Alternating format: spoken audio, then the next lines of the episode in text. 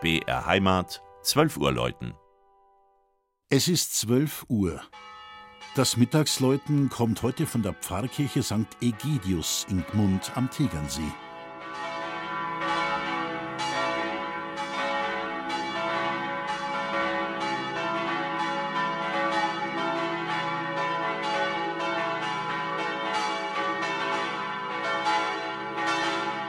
Wie viele aus dem Strom der Wochenendausflügler, die von Norden her zügig Mund durchfahren, um bei Zeiten am See zu sein, den stolzen Zwiebelturm der Barockkirche wohl wahrnehmen?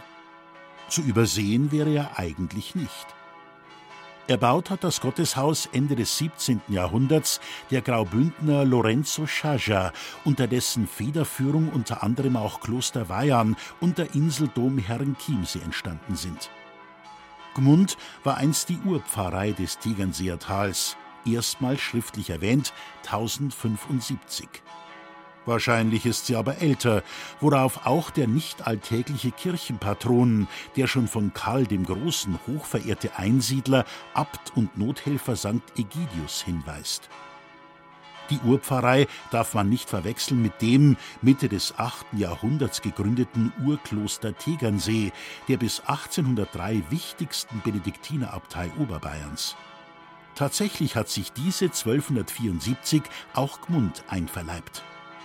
Nach den schlimmen Jahren des Dreißigjährigen Krieges und der Pest wurde im Jahr 1693 St. Egidius geweiht.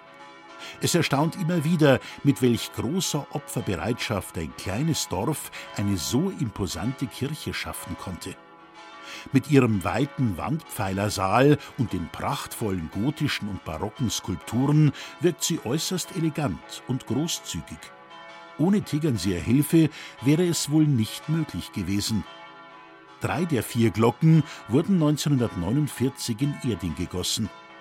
Rund 375 Jahre alt ist dagegen die 12 Zentner schwere Marienglocke vom Münchner Gießer Bernhard Ernst. Sie hat den Hamburger Glockenfriedhof überdauert und läutet täglich in der Früh, am Mittag und am Abend.